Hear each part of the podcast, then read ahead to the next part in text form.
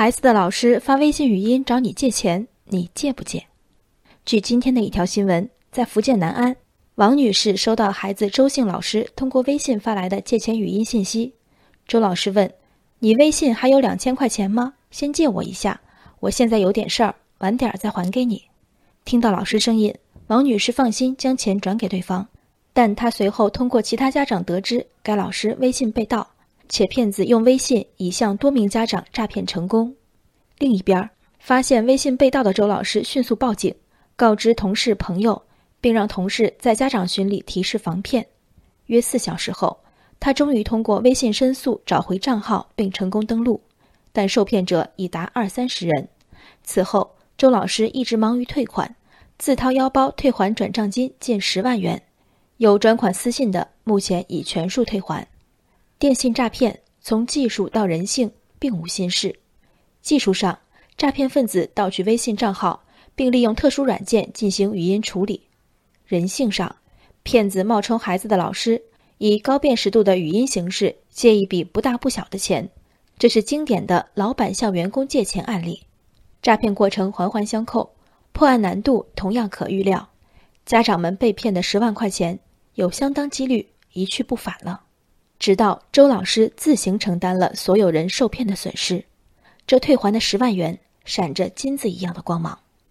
法律上，周老师是毫无疑问的受害人，个人信息泄露、微信账号被入侵，带来一系列人际关系折损和信用损失。他如同路边无辜的建筑工人，歹徒行凶前从他手头抢夺劳动工具当作凶器，正是这名工人。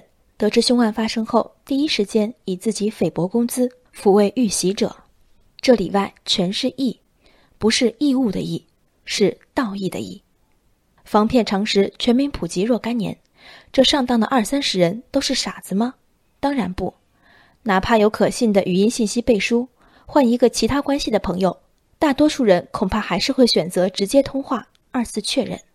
但这一次，求助者偏偏是老师。在这对世间最微妙的关系里，老师之请，大多数家长回应前莫不深思熟虑。两千元的数额，经过诈骗者好好算计，既不会小到让家长觉得帮了和没帮一样，显不出自己慷慨，又不至于大的让一般家庭掏不出来。老师难得开口，这是多好的拉近距离的机会。当机立断转账是人之常情，转得慢了，这份犹豫，这份怀疑。都是举手之劳的减分项，这道理家长明白，暗暗咽下；周老师也明白，才咬牙背住这从天而降的十万元黑锅，不辜负家校间暗流翻滚的脆弱信任。其实，哪怕周老师痛快声明，同情大家遭遇，全力配合调查，受骗者最后一分钱追不回，又关他什么事儿？正因周老师脸皮薄。